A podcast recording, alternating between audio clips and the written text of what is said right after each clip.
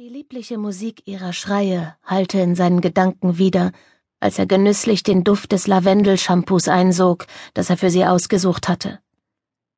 Er saß im Schneidersitz auf einem Teppich aus Kiefernadeln und strich ihr über das Haar. Mühelos glitten seine Finger durch die seidige braune Masse, die er eigenhändig gewaschen und gebürstet hatte. Das metallische Aroma von Blut, das unter dem Lavendelduft lag, reizte seine Sinne. Mit den Fingerspitzen fuhr er über ihren nackten Bauch bis hinunter zu ihrem süßen Schoß. Die Versuchung zu verweilen war stark, doch das Ritual war noch nicht vollendet. Er hob die blutrote Rose vom Boden auf und bettete die samtenen Blütenblätter zwischen Kates blasse, üppige Brüste.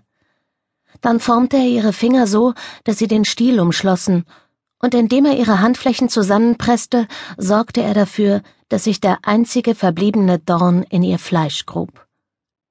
Als er sich erhob, starrten ihn die gebrochenen, hellblauen Augen anklagend an, genauso wie sie es damals in Somerville getan hatten, als er ihr zum ersten Mal eine Rose geschenkt hatte. Sollte sie doch glotzen. Sie konnte ihm nicht mehr wehtun. Nicht an diesem Tag. Ein rhythmisches, pochendes Geräusch hallte zwischen den Bäumen wieder. Ein frühmorgendlicher Jogger, der versuchte, der bevorstehenden Hitze und Feuchtigkeit eines weiteren brütend heißen Sommertags zuvorzukommen. Die ersten Sonnenstrahlen lugten bereits durch die Kiefern und funkelten auf den Schaukeln und Kinderrutschen des Spielplatzes. Bum, bum. Näher. Noch näher. Kalter Schweiß brach ihm aus, während er auf das Näherkommen des Joggers lauschte. War Kate bereits wieder hinter ihm her? So schnell? Egal wie häufig er sie bestrafte, sie kehrte immer wieder zurück.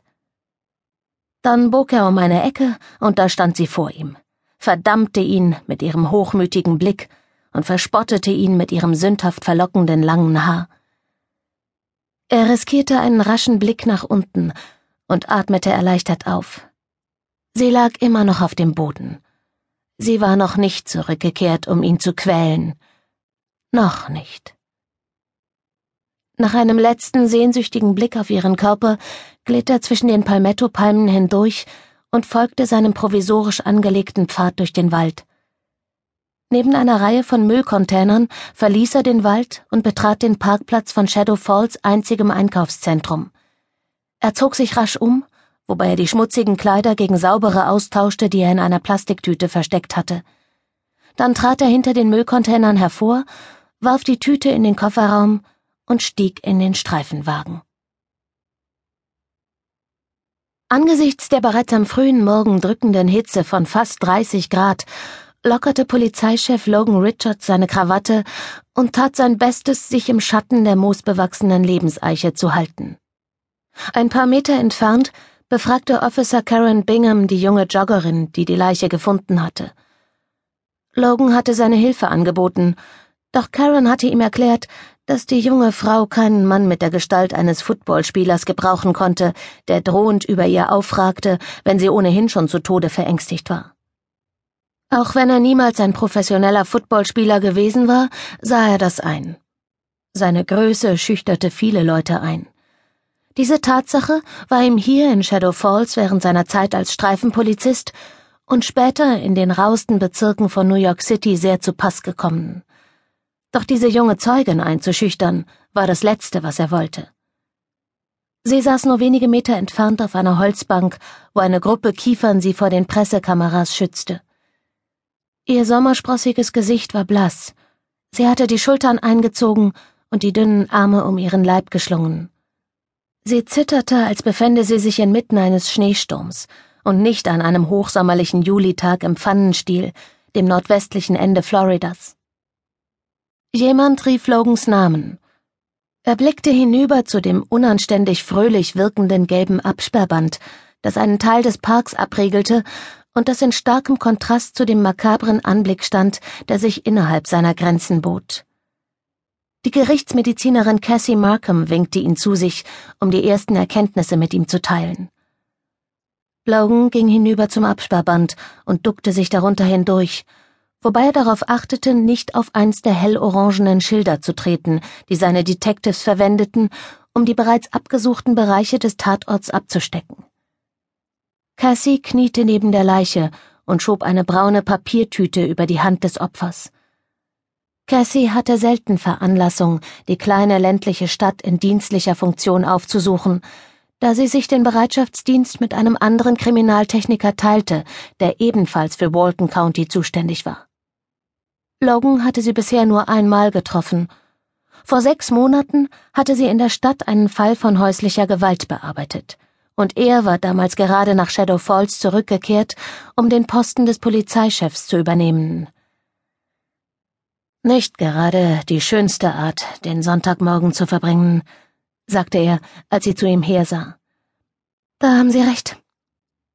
Sie warf den Kopf zurück, damit die kurzen blonden Ponyfransen ihr nicht die Sicht versperrten. Ist das die vermisste College-Studentin? Er nickte kurz. Carolyn O'Donnell. Wie lange wird sie schon vermisst? Cassie nahm eine weitere braune Tüte und hob sanft die andere Hand des Mädchens. Etwas länger als drei Tage. Sie ist Mittwochnacht verschwunden, hier, in diesem Park. Ich gehe mal davon aus, dass ein Mädchen ihres Alters nicht zum Schaukeln hergekommen ist. Eine Art Jugendtreff? So viel ich weiß.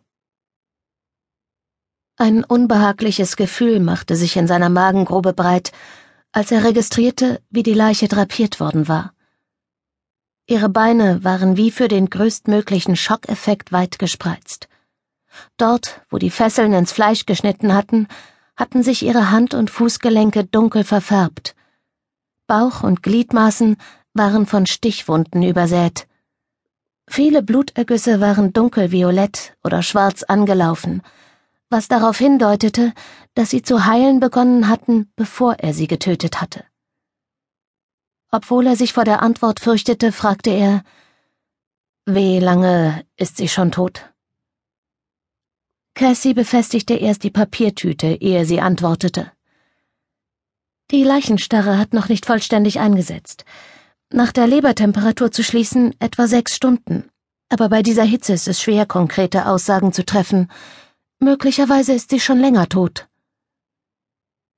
Logan rieb sich mit der Hand über die Stirn, um den dumpfen Schmerz zu lindern, der sich dort ausbreitete.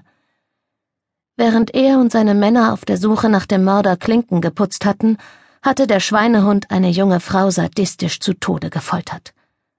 Wo zur Hölle hatte er sie versteckt? Und wo war er jetzt? War er bereits auf der Suche nach einem neuen Opfer? Logan ließ ein frustriertes Seufzen hören.